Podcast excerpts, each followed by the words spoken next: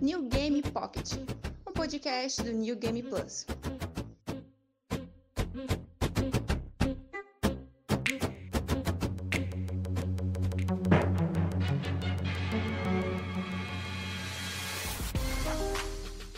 E assim, cara, esse ano tá foda, tem uma porrada de jogo foda pra lançar e a gente.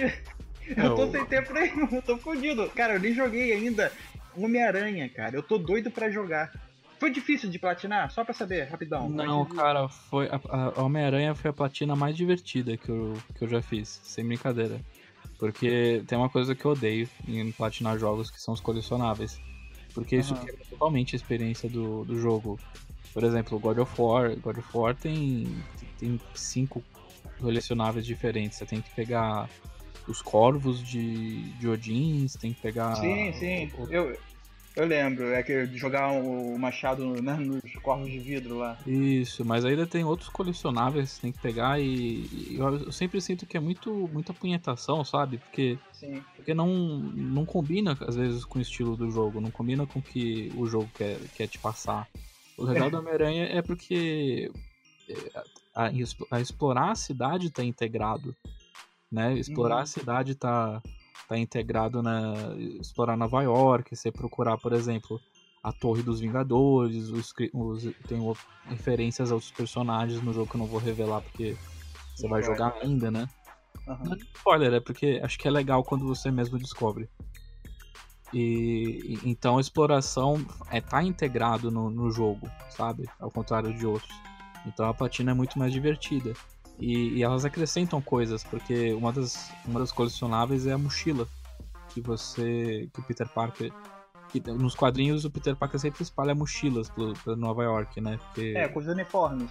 Né? Isso, né? não, mas os uniformes não estão nas mochilas, mas tem, por exemplo, sei lá, a carteirinha dele da faculdade dentro de uma mochila, e daí tem outro que tem a manchete dele no Clarim Diário. Então são vários easter eggs que você encontra em cada mochila. É muito legal. É, tem um lance de onda, né? assim, Waves de inimigos chegando. Não tem umas missõezinhas assim? Isso. E tem um lance de fazer isso numa dificuldade alta. Aí eu fiquei lembrando da do Arkham Asylum, que tinha uma parada parecida de você ter que vencer, assim, é, não é waves, né, mas são combates, tem aqueles desafios lá, chatos pra cacete de, de vencer. E eu lembro, cara, que eu, fiquei- eu, eu platinei o Asylum duas vezes, um no Playstation 3 e outro no Playstation 4. Eu gostei pra caralho do jogo. Mas essa parte, o cara ficava maluco. Aí eu falei, porra, pra platinar no Homem-Aranha tiver umas paradas dessa também, porra, acho que não vou ter mais paciência, não. Não, mas não tem nada. Não tem nada desse nível, assim. Você só tem que, por exemplo, limpar a cidade, que tem, tipo, pontos de controle. Mas o combate é, é super tranquilo, assim. Você não precisa zerar na- numa dificuldade específica, eu acho.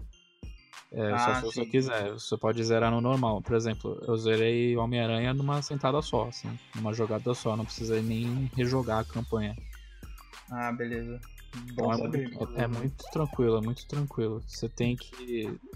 É basicamente você limpar a cidade, fazer todos os eventos de, de resolver crimes e tudo mais em cada bairro da cidade.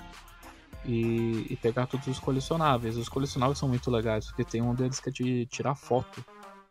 Você, Ah, sim. o Câmera é um é, fotógrafo, né? E daí você tem que tirar foto de lugares específicos, é muito legal. Você, você faz as poses também? Rola fazer as poses, né? Tipo, Isso, sério, é muito legal. vamos lá. Vamos tocar? Vamos, vamos. E aí, pessoal, só um recadinho antes de começar o podcast. O NGP, ele é um canal e ele também é um site. E para ele sempre melhorar, gente sempre poder fazer um conteúdo melhor para vocês, nós temos um sistema de patrocinadores no YouTube, na qual você paga R$ 7,99 e você ajuda o NGP a crescer, a comprar jogos para os novos gameplays, comprar mais equipamentos e muito mais. Se você se tornar um patrocinador, você tem o direito de entrar num grupo exclusivo do Telegram, na qual os patrocinadores conversam comigo, com o Demartini e tudo mais. Você tem o direito de participar de um sorteio, no qual você pode escolher mensalmente o jogo que o Demartini vai jogar lá no canal. Além, claro, de participar de sorteio de keys de jogos, de Game Pass e muitas outras coisas. Então, se você gosta do nosso conteúdo, Se você quer que o NGP continue crescendo, continue criando coisas muito bacanas para você, por que não se tornar um patrocinador do NGP? Dado esse recado, aproveite o podcast. Fala galera do NGP, tudo bem? Aqui é o Caio Vicentini com mais um New Game Pocket, podcast oficial do New Game Plus. Uh, nós estamos aqui com a sala um pouquinho mais vazia. Nós estamos gravando um TSN, um TSN mais tranquilo, para a gente falar das nossas recomendações. Estou aqui acompanhado apenas do meu colega de guerra de sempre, o Diogo Fernandes. Oi pessoal, tudo bom? É, vamos fazer as recomendações. Já que a gente está falando de jogos, eu vou. Não vou falar, não vou fazer uma, uma recomendação, até porque você não consegue mais fazer, é, jogar esse jogo atualmente, porque é o beta do Bleeding Edge. Eu joguei nesse último fim de semana, a gente tá gravando em plena segunda-feira. A beta acabou ontem. Ela começou sexta-feira, foi até domingo. E a gente falou um pouquinho aqui no NGP. Eu e o Diogo, a gente falou lá na BGS, a gente Sim. jogou umas partidinhas. Eu joguei pelo menos as últimas quatro partidas lá na BGS. Eu falei que foi minha, minha, minha experiência mais divertida na feira, aquele ano. E, Diogo, Infelizmente, eu não acho que isso se refletiu nessa beta. O que mudou de mais efetivo do beta de agora para BGS? Assim, ele tem mais conteúdo, mas eu sinto que minha experiência mudou porque o ambiente que eu tava mudou. É, enquanto na BGS eu tinha uma experiência muito a conta gotas, porque né, você só pode jogar uma vez. Daí você sai da fila, você tem que ir de novo, esperar mais uma hora para você para você conseguir experimentar o jogo novamente. Mas na beta eu tive a chance de jogar, por exemplo, uma, duas horas assim, sem intervalo, e, e dar uma sensação de, de marasmo um pouco maior, sabe? Isso, isso muda muito. É... Porque, por exemplo, você tem agora cenários novos. Não vou, não vou falar que é a mesma coisa da BGS, porque não é. Ele tem novos cenários, ele tem um modo de jogo novo, porque quando a gente jogou lá na BGS, ele só tinha um modo de você conquistar territórios, né? Você tinha, você tinha que dominar a maior quantidade possível. Sim, tava daí... bem desbalanceado também, eu lembro disso. Tava mega desbalanceado. E continua, eu ainda sinto que continua muito desbalanceado, mas é meio que faz parte da, Faz, faz, parte de uma experiência multiplayer. Você sempre odiar um personagem e achar que ele tá muito desbalanceado e você aprender a counterar ele. Mas, obviamente, haverão ajustes assim. Acho que eu não vou. Eu não vou ficar focando na questão de balancear, porque acho que até chega a ser meio subjetivo, né? Porque eu jogo Overwatch há 4 anos, por exemplo, e eu tenho opiniões muito diferentes de outras pessoas sobre quais personagens têm que ser bufados ou nerfados. Mas eu sinto que a experiência tá um pouco. Tá um, tá um, ainda deixa a desejar, mesmo quando o assunto não são não é um balanceamento dos personagens. Por exemplo, é, o modo de conquistar territórios, assim. É, é que ele tem um, uma coisa de, de, ele, de ele fazer por etapas, assim. Por exemplo, ah, o ponto B abriu. Vamos, vamos só recapitular para você que não viu o nosso vídeo no NGP, mas você deveria da BGS.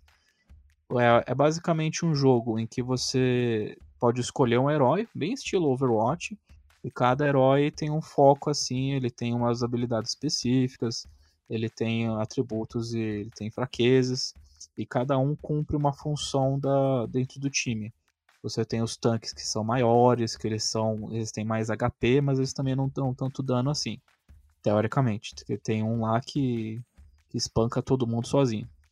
Sim, e vale lembrar também que é um jogo terceira pessoa, né? Ao contrário do Overwatch, que é FPS e tal. Isso, exatamente. Não, né, por exemplo, eu sou, sei lá, minha mão é horrível para jogar FPS e esse jogo lá na BGS eu consegui gostar. Ele é interessante por causa disso. E os personagens, apesar de terem lá seus problemas de balanceamento e tal, foi um jogo que eu gostaria de jogar. E como o Diogo disse, ele é em terceira pessoa, mas além disso, o foco dele é a questão de você bater, né? Não é de tiro. É, tem alguns personagens que atiram, mas existe uma fisicalidade muito maior nesse jogo em relação ao Overwatch. É, tem personagens que não tem nenhum tipo de projétil, eles não disparam nenhum tipo de projétil, é, é puramente físico. Ah, os que atiram são uma pura minoria, e eu sinto que na verdade eles são os mais fracos dentro do jogo. Para justamente compensar e incentivar o, os personagens mais físicos a serem usados. E daí você tem que. Você tem dois modos de jogo. Um que você tem que coletar os itens, estilo bem Capture the Flag, sabe? Você pega os itens e tem que levar para um ponto para daí vocês é, ganharem pontos é, dentro, da, dentro do placar. E quem conseguir bater, por exemplo, 60 pontos ganha a partida. Só que ele é muito fragmentado essa experiência. E daí tem momentos de marasmo, sabe? Porque você tem a fase de coletar os itens e depois tem a fase de você entregar os itens nos pontos. Só que entre essas fases tem um intervalo de, sei lá, um minuto. E daí você não sabe o que fazer. O jogo ele, é, ele acaba ficando um pouco confuso de ah, o que, que eu tenho que fazer agora? Eu, eu me recolho ou eu tenho que ir atrás do outro time para buscar os itens? Eu acho que tem gente que pode considerar isso um pode considerar isso um, um aspecto positivo, porque isso incentiva você a, a, fazer uma tomada de decisão que você sempre tem em jogos multiplayer. Mas eu sinto que falta um pouco de urgência dentro desse jogo. Eu acho que jogos multiplayer sempre que tem que ter uma urgência que você sempre tem que estar tá fazendo alguma coisa. Eu acho que ele é justamente o contrário. Eu acho que ele não ele dá muito espaço, dá muita tranquilidade e isso torna a experiência um pouco monótona às vezes. E também faz com que os jogadores esqueçam do que eles têm que fazer. Diversas, é óbvio, tem muita gente que não jogou esse jogo na BGS em outros eventos e talvez não saiba muito o que fazer. Mas diversas vezes eu vi pessoas que que esqueciam do objetivo. É, esqueciam que tinham que pegar os itens e levar pro ponto. E daí você tinha quatro pessoas, é cinco contra cinco, né? Tinham quatro pessoas fazendo spawn camp, atacando o time inimigo, porque a gente estava muito forte eles estavam muito fracos. Porque tem uma questão de nível também, né? E daí eu tinha que ficar lá no fundo pegando os itens e levando pro ponto. Isso é muito chato. Porque o jogo não incentiva você a cumprir o objetivo. E, e, a partida não acaba até alguém alcançar essa, esse placar. E, e, é isso que eu tô falando, ele não tem urgência, ele não tem essa. essa por exemplo, não tem tempo. Você pode. A partida pode rolar indefinitivamente. Se, se não tiver alguém para empurrar as pessoas a fazer as coisas, é, a partida pode rolar por horas. eu, uma, coisa que eu, uma coisa que eu reparei uh, lá da BGS, e agora você falando que jogou por muito mais tempo, né, não apenas uma partida, é, por, pelo jogo ele ser né, muito mais físico, é, você não achou um cenário um pouco grande demais por isso, não? A gente tem que chegar até o personagem inimigo. No Overwatch ou jogos semelhantes, a gente pode atirar de qualquer distância e tal, então o cenário acaba ficando um pouco mais curto, né? A gente pode atingir o personagem lá do outro lado. Você não achou o cenário agora bem grande, agora que você teve mais tempo para jogar? Sim, eu achei. Isso é uma, uma tendência que que eu percebo não só no Bleeding Edge, mas em jogos, por exemplo, eu joguei Paladins uma época, uh, Smite, por exemplo, ele tem muito de Smite, o Bleeding Edge. E, e, é uma coisa que, por exemplo, você tem um cenário, você tem uma parte do cenário que você tem que pegar um skate para você chegar no ponto mais rápido. Mas aí você fica pensando, por que que tem esse corredor tão longo para você chegar no objetivo, sabe? É, não, não, não tem sentido. Tem um, tem um cenário que você pega o skate, você tem que pega uma rampa e você faz um puta salto radical para você chegar no, no cenário. Por quê? Sabe? É, é, um, é um espaço morto, porque não vai ter combate ali. Não vai ter combate, não vai ter. É um, uma puta plataforma gigante e você perde tempo, sabe? E você pode talvez pensar, ah, é o jogo te punindo por você morrer e daí você perde tempo e você não consegue entrar no combate. Mas por que esse, esse cenário existe, sabe? Se você quer me punir, aumenta o tempo que eu fico morto, sabe? Fica chato, né? Fica chato porque, porque é um tempo que não é gasto em nada. É um tempo que eu gasto andando. E, e daí se torna um marasmo. E eu sempre eu, eu tenho essa ideia de que se você precisa me incentivar, me dar um skate, me dar um cavalo, e dar qualquer transporte para você chegar no cenário é porque você não pensou em nada de útil para se fazer nesse cenário tão grande, sabe? Uhum. E é um puta espaço morto, porque os combates sempre vão acontecer onde estão, onde estão os pontos. No caso, por exemplo, de você coletar itens, ele, ele dropa randomicamente ao longo do cenário. E daí tem umas teamfights ali, beleza. E é legal desses porque tem team, desse modo específico de coletar itens, porque quando tá todo mundo jogando sério, existem diversas teamfights, existem diversos momentos muito tensos. É, eu não vou ficar só cagando em cima do Bleeding Edge.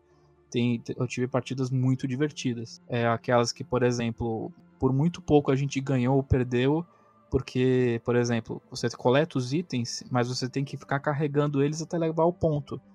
Mas se alguém me matar, as pessoas inimigas podem pegar esses, esses itens para ganharem mais pontos. Por exemplo, eu tô com 4 e o inimigo tá com 4. Eles me matam, Agora eles estão com 8. E daí eles podem entregar os itens e chegarem mais perto de ganhar. Ah, isso é legal. Isso é legal. Mas o cenário não contribui para que essas teamfights aconteçam frequentemente, sabe? Ou então eles não são, as pessoas não são orientadas o suficiente para para serem guiadas, porque meu, você não precisa ser game designer para você saber que às vezes os jogadores não vão fazer o que você quer. Os jogadores não vão fazer o que o designer quer. E cabe ao designer saber o, o, o que, que quais são as possibilidades. E a possibilidade de jogos multiplayer é que só vai ter gente querendo se matar. Eu acho que a, a, tendência é justamente essa: o jogador tentar burlar o cenário que ele tem ali, ou alguma mecânica, para ele tentar tirar alguma vantagem, né? Sim, e daí volta aquilo que eu falei de novo. Por que, que eu vou ficar buscando itens se eu posso ficar batendo nas outras pessoas? Porque é divertido você atacar as outras pessoas. Você tem vários personagens com habilidades super legais. Você tem, o, acho que o Makoto, o nome dele, que é o tanque que pode ficar mais rápido e pode se curar. Meu, ele é a porra do Hulk, ele espanca todo mundo, ele mete um soco que todo mundo sai voando ao longo do cenário. É muito legal jogar com ele. E daí você tem também o, o, ninja que é meio grafiteiro também. Ele tem uma ele tem uma habilidade de ficar invisível, então você pode ficar flanqueando a galera, é muito divertido mas parece que não tem uma conexão entre você usar esses personagens e fazer o que os designers querem que você faça no jogo, sabe? Uma, uma coisa que, assim, o Overwatch, por exemplo, né? Se a gente for comparar os jogos de multiplayer, assim, com, com times e tal, acho que é o jogo mais bacana para ser comparado em nível de várias coisas, jogabilidade, carisma de personagens, enfim, pode ser o Overwatch, ou o Tom Paladins, para quem gosta. É, você acha, cara, que, por exemplo, os personagens do Blind Edge, ele tem força como carisma, cada personagem ali, para sustentar o jogo além da jogabilidade? Por exemplo, se a jogabilidade começa a falhar, não ser tão legal, você acha que o personagem ali, o, sei lá, a lore do jogo, por exemplo, pode segurar o Blind Edge? Ou se a jogabilidade estiver ruim, o jogo pode ficar esquecido, ficar, sei lá. Assim, é, por exemplo, a Counter-Strike não tem. Os personagens não tem nenhuma personalidade sequer. É um jogo que ele é puramente baseado em, em mecânicas. Você. Só que ele tem. Só que a, a diversão do, do Counter-Strike é que ele é um jogo muito punitivo para quem começa. Você. Você se fode muito começando, porque tem gente que consegue te matar com uma handgun do outro lado do cenário vendo um pixel seu na tela. Sim, então, isso é depende. Isso é muito frustrante. E, e, isso depende da proposta do jogo. Eu não acho que essa é a proposta do Bleeding Edge. Eu acho que a proposta do Bleeding Edge é uma coisa mais próxima do que é, por exemplo, o Overwatch, mas também o League of Legends. Em que você hum, tem os em que você tem os personagens, eles têm características próprias, visuais próprios, e mas também tem mecânicas o, objetivo principal é você criar, não, não só usar as mecânicas, mas criar sinergia entre essas mecânicas. É você, por exemplo, tem um personagem que cria um campo que faz dano, que causa dano nos inimigos. E daí você usa o ninja, que a ult dele é ele atacar várias pessoas ao mesmo tempo dentro desse campo. Então você já consegue enxergar um combo aí. E eu acho que isso funciona. Eu acho que mesmo que os personagens sejam meio bizarros, assim, que você não ache eles super legais, que, por exemplo, tem um personagem com um cadáver que é controlado por uma cobra mecânica. É, é uma ideia, é uma, são visuais que pendem mais pro bizarro do que pro legal. Que Overwatch pende mais pro tecnológico super legal, porque você tem o Reinhardt, que é um cara gigante com armadura e um martelo. Daí você tem o Reaper, que é o, é o Ed Lord, que usa espingardas e fala de morte e sangue o tempo todo. O Bleeding Edge pende mais pro bizarro, meio abstrato. E eu não vejo problema nisso. Mas eu, eu acho, que, acho que tem espaço para Bleeding Edge. Eu acho que eles podem se aproveitar não só pelo fato de pura e simplesmente ser um exclusivo de Xbox, sabe? Uhum. A Microsoft, a Microsoft já criou jogos extremamente bem sucedidos em multiplayer. Halo, Gears of War, Forza. Então, e tá nas mãos certas, né? Porque Ninja Fury fez jogos de, de ação muito bons nesses últimos tempos. Mas eu acho que é uma coisa que conversaram no Telegram que é a, é primeira empreitada deles nisso. Tipo, eles estão no jogo de gente grande, né? Eles estão. Os concorrentes deles são a Blizzard, que, tipo, se sustenta atualmente de experiências multiplayer, então eles sabem exatamente o que fazer. Não, às vezes não, né? Porque o Overwatch não tá tão bem nas pernas ultimamente, mas ainda assim tá muito an anos luz à frente de Bleeding Edge, por exemplo. É, a Valve também é outra que são empresas que têm muita experiência sobre como um jogo multiplayer deve funcionar. Então eu sinto que Bleeding Edge ainda tá naquele espacinho de bebê e por isso que eu não, eu não acho justo ficar julgando assim, falando que vai ser uma experiência falida, sendo que, por exemplo, o jogo é uma beta, né? Uhum. Existem coisas que dá para serem mudadas até lá. Minhas grande, minha grande preocupação são algumas coisas estruturais que eu não sinto que você resolve em menos de um mês. Porque acho que, se não me engano, o jogo sai mês que vem. Então, é uma coisa que vem com o tempo, sabe? É, o próprio League of Legends mudou estupidamente de 10 anos pra cá. Então, sabe, eu, eu tô disposto a dar uma chance para esse jogo. Até porque eu tenho o Game Pass, né? Eu joguei ele no PC pelo Game Pass. E acompanhar a evolução dele. Eu espero que ele, que ele sobreviva o suficiente para ele, pra ele crescer no cenário competitivo. Sim, na, na, ele é um jogo bacana. Eu me diverti pra caramba quando joguei com ele. E agora nesse beta novo ele tem alguns personagens novos, né? Sim, ele tem. Eu não vou decorar todo o nome das, da, dos personagens, tá, gente? No, no, ah. Overwatch também, no início, eu falava o macaco, o robô. Então aqui no Bleeding Edge vai ser a mesma coisa. O único que eu decorei é, o, é uma, acho que é o Makoto, porque ele é o personagem que eu mais joguei na, na beta. É, e tem um personagem que é um tanque, que é um, é um mexicano, meu cowboy, que ele usa lâminas. E o especial dele é girar feito uma Beyblade pelo cenário. Eu, eu, gostei, eu gostei de jogar com ele. E eu também joguei com o Ninja, né? Que ele é meio que um mascote já, porque ele aparece em todos os lugares do, das divulgações do jogo. Ele é muito legal de se jogar. Ele, ele é, o, outra coisa legal do jogo é que ele recomenda quais são os, os melhores para você começar.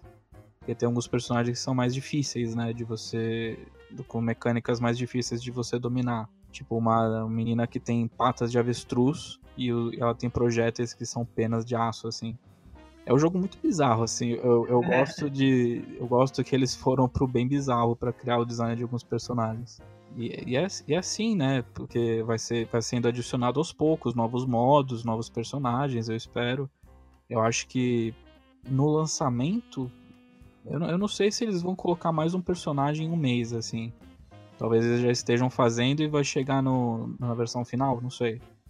Mas essa, acho que essa parte legal de jogos online, tipo, por exemplo, GTA Online, eu, come, eu joguei de novo esses tempos e é uma experiência totalmente diferente de dois anos atrás. É uma experiência mutável, constante.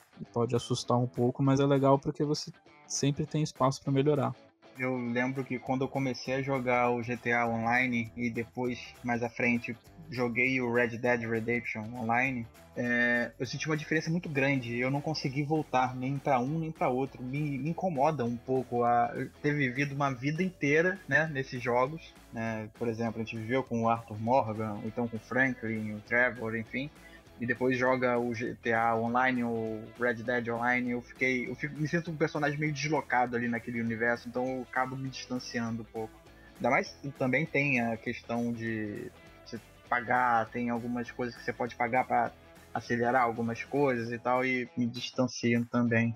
Sim, e tem uma coisa do GTA Online específico é que ele se tornou um grinding muito foda, porque porque ele começou assim, ah, você faz missão e daí você compra um carro, você compra um apartamento. E agora a economia do jogo cresceu tanto que tem coisas que custam 60 milhões. Tem coisas. É, é um iate. Não, é um absurdo. Você pode comprar um cassino, você pode comprar um bunker, você pode comprar, sei lá, um iate gigantesco, sabe? E, e são coisas que custam muito dinheiro. E você tem que fazer muitas missões para você conseguir arrecadar isso. E, e, isso dentro de um, de um mundo que todo mundo quer te fuder. Tipo, eu joguei com um amigo meu o GTA Online no PC, a gente tá tentando fazer uma missão e um cara sonho para Cristo, assim, ele pegou um tanque que dispara raio laser, eu nem sabia que isso existia. Ele é um tanque blindado que não consegue ser destruído por nenhuma arma convencional. Ele tava matando a gente à torta direito, sabe? E é, esse é o foda de alguns jogos. Ele acaba se tornando um grind tão grande que ou você compra dinheiro, porque no Rockstar, no GTA Online você pode comprar os, os cartões lá de tubarão branco, alguma coisa assim que você compra dinheiro online, ou você fica um mês trabalhando, tipo, fazendo entrega, entregando drogas, vendendo carro, e sabe? Por que Enjoa, que eu... né? Não, não... Enjoa. A primeira vez você até consegue, ah, conseguiu um trocado ali, mas se você for ver que vai continuar naquele processo é, quase infinitamente, não dá. No Red Dead eu tava muito empolgado depois que eu zerei, sabe? Foi um dos jogos que eu mais gostei, enfim. Mas quando eu migrei pro online, pra, pra parte online do jogo, a gente, no final, né, da campanha, a gente tá meio que transitando ali na, na ideia de um caçador de recompensas, enfim. E no Red Dead Online você tem essa opção de ser um caçador de recompensas. Então é o primeiro, é o primeiro passo que a gente vem, ó, beleza, vou me tornar isso. Só que você precisa de uma licença para caçar, e essa licença é cara pra cacete.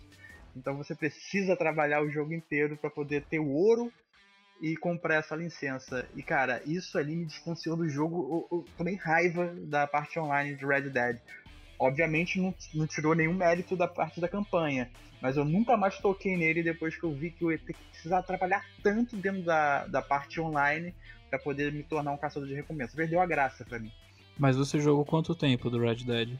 A, o online? Nossa, eu é joguei.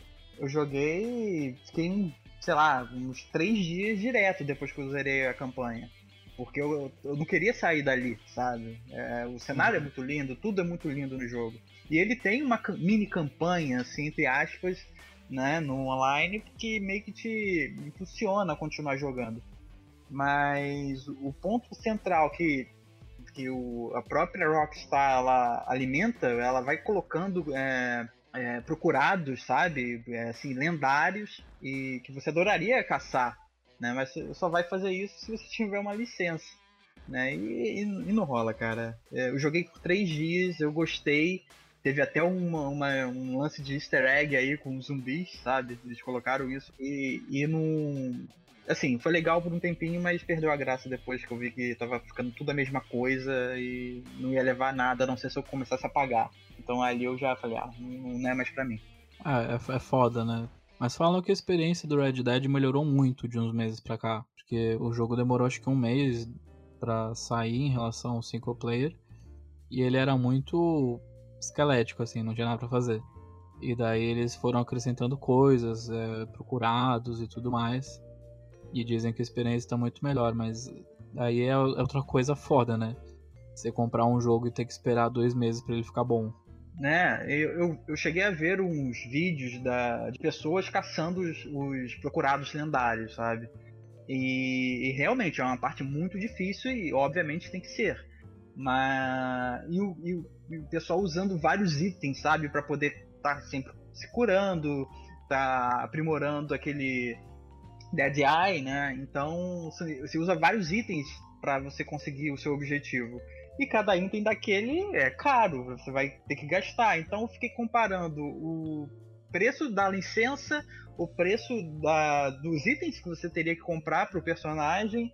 E sabe, eu fiquei, cara, o cara deve ter gastado muito dinheiro, gastado muito tempo para poder fazer o que ele tá fazendo nesse vídeo.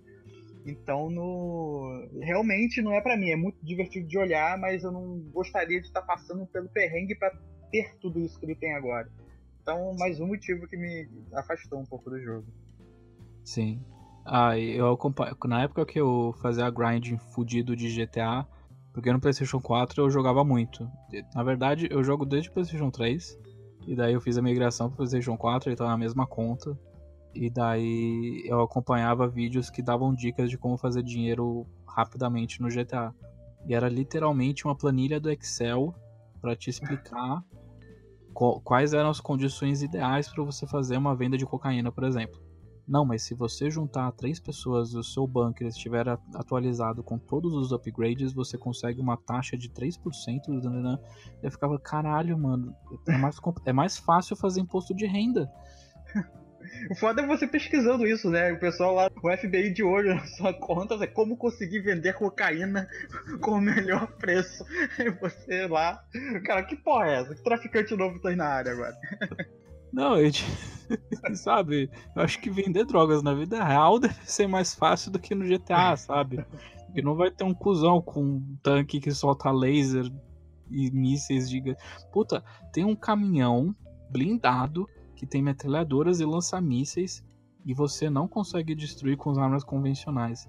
Caralho, Rockstar, o que, que você tem na cabeça, cara? Botar o, uh, o disco voador, né? Daqui a pouco o disco voador aí pro pessoal usar. Só falta isso. Mas, então, essas são minhas considerações sobre o Bleeding Edge. Bleeding Edge, vamos lembrando. Bleeding Edge. É, eu ia falar joguem, mas a beta acabou. Então, só ouçam minhas considerações caso vocês queiram experimentar, se vocês têm Game Pass. Vale lembrar, ele é exclusivo de Xbox, e mas você pode jogar no PC. Foi assim que eu joguei. A experiência é crossplay, então se você tiver amiguinhos no Xbox, vocês podem jogar juntos, mesmo se você tiver só com PC Master Race. E é isso. É, é divertido, mas eu acho que ainda tem muitas arestas para serem polidas. Mas e você, Diogo? O que, que, que você tem para recomendar aí pra mesa? Lá em 2018, né, a gente tinha uma, uma ideia diferente de como tava o mundo. A gente ainda tava no hype do Death Strand, a gente ainda não sabia o que, que era. A gente ainda tinha um sonho de que Star Wars seria um filme foda. Ia terminar, né, de uma maneira foda. E tava nascendo uma série, né, tava estreando, na verdade, uma série que eu não estava esperando que fosse, sabe, acontecer. O Jim Carrey estava estrelando a série. Então eu, eu já fiquei de orelha em pé já dali. Né? E a série se chama Kidding, né? ela do canal Show, Showtime. É, ou seja, você não vai encontrar na Netflix, mas você consegue encontrar por aí. É, e ela, cara, é uma série que utiliza muito da, da comédia misturado com drama. Né? E a gente sabe que o Jim Carrey ele é muito bom fazendo essas duas coisas. Né? Ele, por exemplo, quem tem, quem se ferrou aí no relacionamento já passou muito tempo vendo Brilho Eterno de Homem Sem Lembrança, então sabe muito bem que o cara que o cara manda bem no drama. Ah, Brilho é... Eterno é o, é o filme oficial da Fossa, cara. Sim, eu ouvi muito. então, o Jim Carrey ele te conquista, né? É, logo no início da série. Eu vou dar uma premissa aqui bem breve.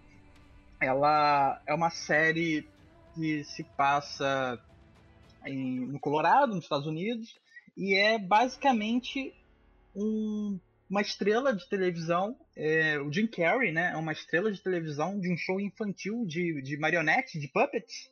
Né, e, e a vida dele é, vira de cabeça para baixo depois de um acidente, né? depois que o filho dele morre. Né? E uma coisa interessante desse personagem, que é o Jeff Pitirilo, alguma coisa assim, né? e ele é o personagem dessa, dessa, desse programa infantil chamado Mr. Pickles, e ele é um, é um doce de pessoa, sabe? O próprio Jeff, ele é uma, uma ele é meio que misturado com o personagem dele desse programa, porque o programa nasce basicamente da do pai, né, que vê ali uma oportunidade de criar um programa infantil, o Jeff, né, que é o Jim Carrey, que tem um talento né, natural, ele é uma pessoa muito doce e isso faz com que as pessoas amem esse cara. E tem a irmã dele que cria os, os as marionetes, né? Então o pai nota ali uma, uma, uma espécie de, de reino nascendo, sabe? E cria esse show de TV. E ele vira um astro. E o programa tem 30 anos, sabe? É, fez gerações. Tem pessoas velhas, mais velhas, que olham pro cara com um saudosismo de criança. Né? E a série seguiria muito bem. Né? 30 anos depois, o cara né, sofre um acidente de carro, o filho dele, né, ele tem gêmeos, né, um dos filhos morre, e a vida desse cara, sabe, vira um inferno, porque a esposa dele, né, tá, fica numa crise por causa dessa morte. Ele é um cara que não tem coragem de fazer uma grosseria, então ele suprime aquela dor inteira dentro dele. Ele não tem como extravasar aquilo. E você imagina o Dick Carey atuando dessa forma, sabe? Ele é um. O programa ele te deixa muito agoniado porque você tá vendo que o cara tá sofrendo e ele não consegue botar isso para fora. E a única coisa que ele consegue fazer é através do próprio show. Né? Ele tá meio mesclado nesse show. É, é ele mesmo, sabe? Apesar de ter um nome, uma marca né, multimilionária que o programa passa no mundo inteiro. Né? E ele tenta fazer isso mostrando, apresentando um programa sobre morte. Né? Contar sobre a morte, mostrar como que a morte pode ser uma etapa natural da vida, falar isso para as crianças. E isso seria um suicídio comercial, porque né? O que eles menos querem é isso. Né? Eles querem botar sempre a positividade dentro do programa e o Jeff está sofrendo muito, ele quer poder falar. Né? O filho dele, né, o, que, o que sobreviveu ao acidente, ele ainda, ele obviamente sofre muito por perder o irmão.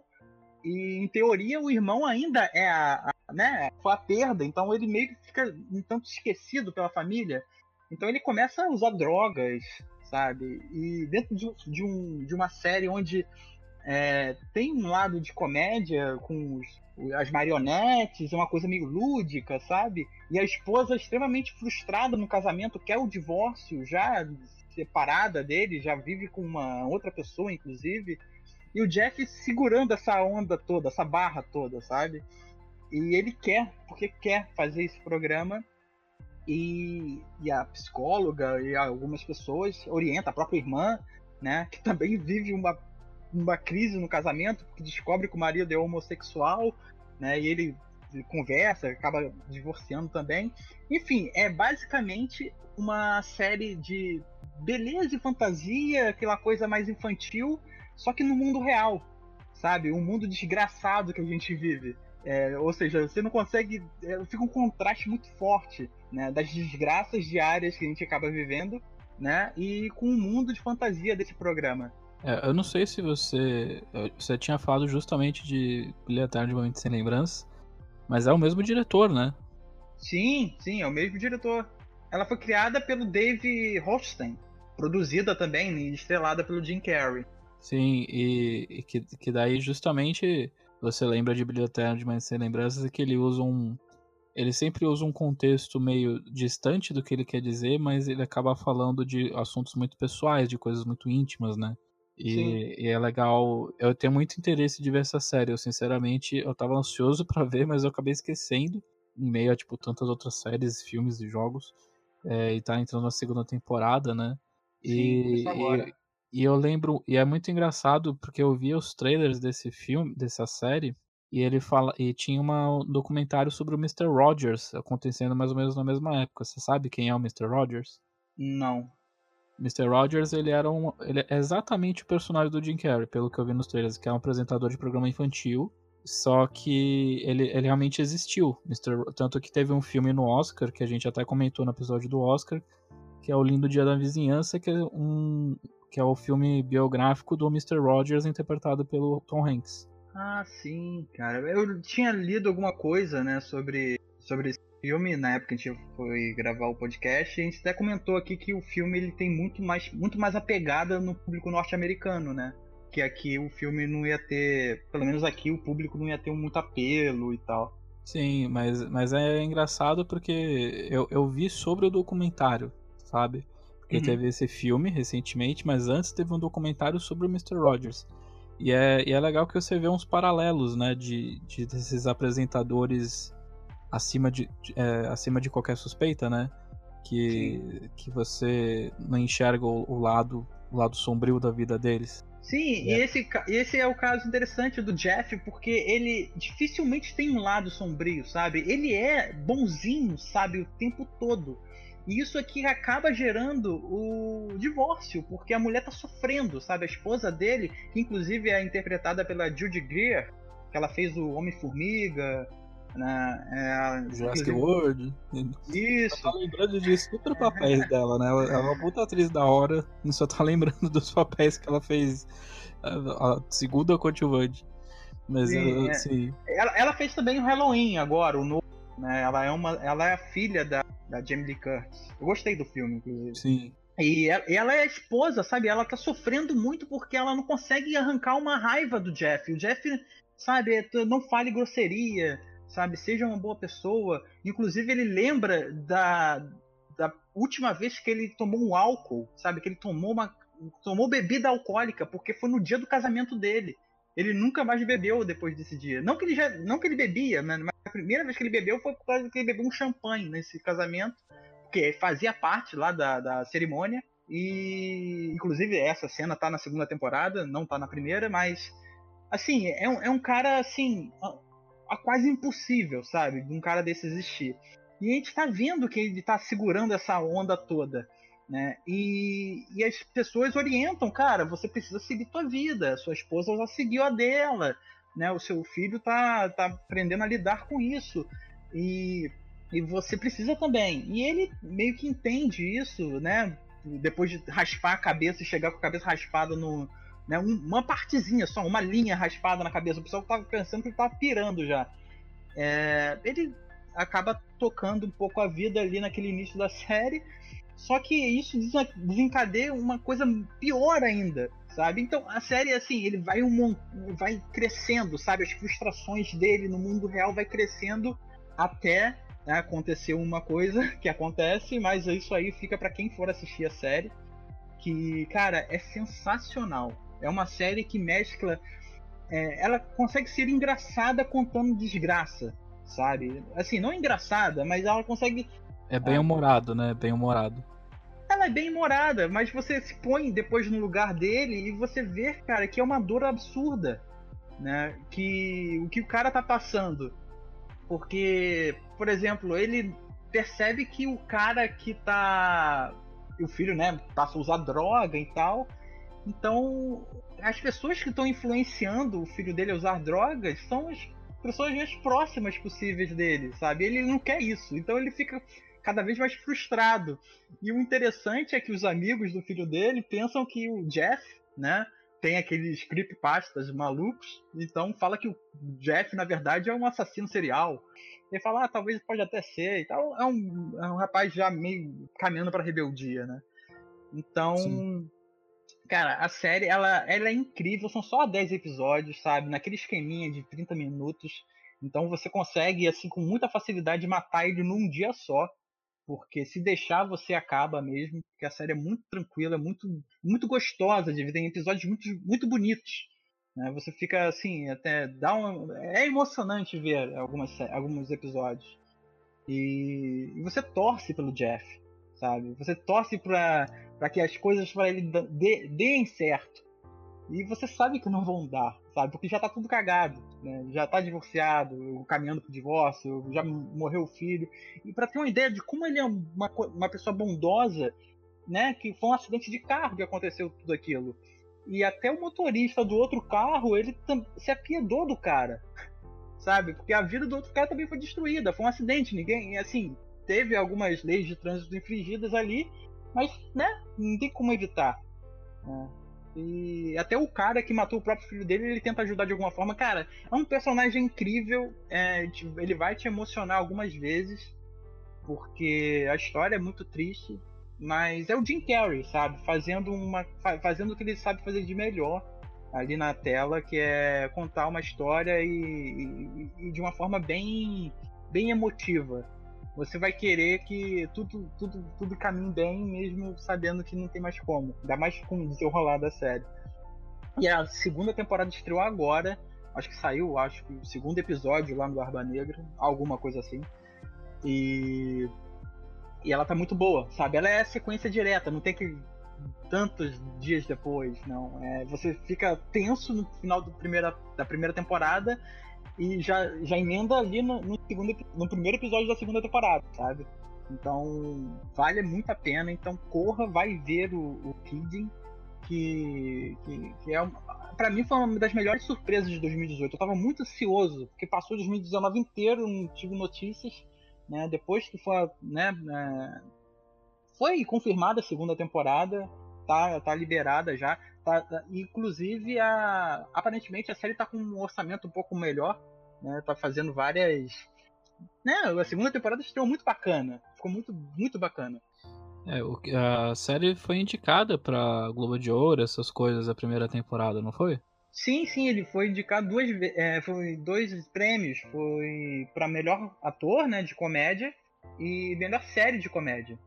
Né? Só que a série não tem muita pegada de comédia, ela é bem humorada, você disse. Ela conta as coisas com um tom mais. Né, mais divertido, por assim dizer. E, mas analisando um pouquinho mais, se botando mais no papel dele e entrando mais, né, no, tendo mais empatia pelo Jeff, você vê que, cara, é, é, é muito triste o que ele passa, né? Então, se considerar aquilo comédia, é, ela é contada de uma forma mais, mais humorada. Mas é muito desgraçado, sabe? Eu vou assistir, com certeza, porque eu gosto muito do Jim Carrey. Apesar dele, apesar dele ser anti-vax, né? Infelizmente. Mas eu gosto muito do tra dos trabalhos dele desde que eu desde que eu era pequenininho e é muito legal ver ele voltando a fazer produções grandes assim. A gente tá gravando isso em plena semana de estreia do Sonic, né? Fez, fez uma semana, vai fazer nenhuma semana que o Sonic estreou e todo mundo fala que ele é a melhor coisa do filme. Sim, e estreou bem, né, cara? Estreou aqui no Brasil com bons números. Eu, assim, a, a, série é muito boa, mas eu não, eu tô me contendo porque eu não posso falar, sabe? Eu, depois que eu me dei conta que se eu começar a falar muita coisa, eu vou soltar todos os spoilers da série. Né? Que se eu contar que acontece, por exemplo, uma cena lá, isso aqui eu vou cortar depois, mas. É... Não, não, não, não, não, não, fala não que eu vou ver. então tá bom. Não, sério, eu, eu, vou ver, vou aproveitar que tá num reato de tudo que eu vejo. Tipo, Sex Education acabou, Stranger Things ainda vai rolar. Então eu vou assistir essa série no, no, no na locadora agora. do outro. É, carnaval. Cara, eu não vou falar mais nada. Porque é muito boa, cara. Porra, os personagens são muito bons, sabe? Tem a irmã dele que. Ela é muito é, relegada pela família, sabe? Apesar dela ter sido artista ali, porque ela que criou os puppets. Através dela que o Jeff teve um contato com eles e começou a, sabe, como interpretar como se os, os bonequinhos tivessem alguma vida. Ele sabe, fazendo um ventriloquismo ali e ela criando, ela é bem introspectiva e tal. E, e o casamento dela indo pro, sabe, indo pro. acabando o casamento. E ela tem uma filha também que é mega carente de atenção. E ela não quer ser como a mãe dela foi, sabe? Não quer gritar com a própria filha, porque a filha tá desesperada com a situação da separação. Né? Ela quer. Não quer isso, obviamente, igual qualquer filho. Uhum. E e ela, sabe, tendo que lidar com isso, com o problema do Jeff, com o problema no casamento, que ninguém liga para ela, sabe? Nem o pai, nem o. O Jeff liga, o Jeff liga para todo mundo. Mas. Enfim, tem outros personagens que são muito bons. O próprio pai dele, sabe? Que, que sabe que a, a o programa vem em primeiro lugar, sabe? Ele que comanda ali. É, então ele não quer que as crises familiares sejam, estejam afetando a, produ a produção do programa, né? Não quer que seja manchada. Ou seja, é uma, é uma situação bem egoísta, né? Porque ele bota a, a, os problemas do filho em segundo plano, que vale a televisão. É, é um pai bem filho da puta, mas assim, você entende o porquê, porque a vida deles três foram assim, sabe? Do Jeff, do pai e da irmã né, foram, foram girar em torno desse programa. E é, e é, legal que o programa, como tem 30 anos de existência e está espalhado no mundo todo, né, tem outros, outros Mr. Speakers, Mr. Speakers. tem, outros, tem outros personagens, né, tem outros né, que, né, por exemplo, tem um japonês, né, que que trata da, dessa marca, né? E o, o apresentador do Japão, por exemplo, está se aposentando e fez uma festa e tal, já era um senhorzinho. Aí, inclusive, o, o substituto desse, desse Mr. Pickles no Japão vem para fazer uma espécie de, de estágio com o americano, para aprender. Né? E acaba rolando uma história bacana aí desse japonês que não sabe falar né, inglês, né, ali nessa família cheia de problema. Então, assim, são várias histórias entre, né, entre a história principal, que é o acidente, que você fica você fica querendo saber como que vai terminar, sabe? É muita merda acontecendo e, e o final é bem interessante. Não posso dar spoilers, porque qualquer coisa que eu falar vai, né, vai dar uma caidinha. Então, a melhor coisa é ir assistir. E, pô, são 10 episódios, em 5 horas você termina né, uma baita série. Já começa pra segunda temporada. Então tem, tem que assistir. Isso aí, muito bom. Muito obrigado pela recomendação. Saber que é boa a série. Agora eu vou poder ver na locadora do Ultra sem medo. E é isso aí, galera. É, a mesa tava meio vazia hoje, mas ficam aí as recomendações, nossos comentários sobre. E espero que vocês tenham gostado. Muito obrigado, Diogo, por acompanhar nessa, nessa aventura quase solo aí, esse, esse duo aí de gravação no podcast. Sempre aqui. Bora lá. Mas eu queria te perguntar é, onde que as pessoas podem encontrar o NGP nas redes sociais? Então, pessoal, é, é, bem simples, na verdade. Você consegue encontrar o NGP lá no Facebook, né? no facebook.com barra ngameplus. E a gente está lá também no Twitter, que é twitter.com barra ngameplus. Ou você vai lá na busca, né? arroba ngameplus, tá tudo certinho lá. Ou então vá lá no youtube.com/barra ngameplus. A gente tem gameplays, a gente tem lives quase todo dia. O Demartini está sempre lá. E por favor, torne-se um patrocinador. Não se esqueça disso. É bem bacana. Então, só isso. A gente está nessas três redes. Só ir lá procurar a gente. Ah, sem, sem, sem esquecer, sem esquecer. Uma coisa importante, estamos também agora, finalmente, entramos no Spotify. Só jogar lá N, né, na verdade agora é New Game Pocket. Você consegue nos achar lá, somos os únicos soberanos. New Game Pocket, só procurar lá na parte de podcast. Estamos também no iTunes, então só jogar lá New Game Pocket, só chegar, procurar e assinar. Isso aí, sem contar que os episódios antigos estão lá. Os episódios do, do Tudo Sobre Nada antigamente, com a, com a Jéssica, é, também tem os New Game Pocket lá de 2014, 2015, tá tudo lá. Todo o conteúdo de podcast que o New Game Plus fez em algum momento de resistência dá lá para ser ouvido. Então, se você quiser maratonar a gente falando groselha durante 50, 60 horas, só mandar ver. E é isso aí, gente. Tem, coisa muito boa lá, né, cara? Só, só dar uma olhada lá. Que, pô, tem coisas que a gente pensava que ia ser muito foda, como, por exemplo, Game of Thrones e todo mundo mega empolgado e agora tá tudo cagado, né? Mas dá uma olhada lá que tem muita coisa boa mesmo. Sim, nunca vou esquecer da, da super discussão acalorada que a gente teve sobre Batman vs Superman. Ainda é um dos meus episódios favoritos que a gente gravou. Então é isso aí, gente. Uh, muito obrigado, fiquem bem e até a próxima. Tchau! Tchau! É, e antes da gente começar, Diogo, eu queria te falar que é, tem um desafio aqui no Twitter, que é você descobrir qual que é o seu grupo, qual que é a sua, a sua equipe Pokémon baseada na sua data de aniversário. E a minha, a minha equipe do Pokémon é Ratatá. Pera aí. É Ratatá e War, War Turtle.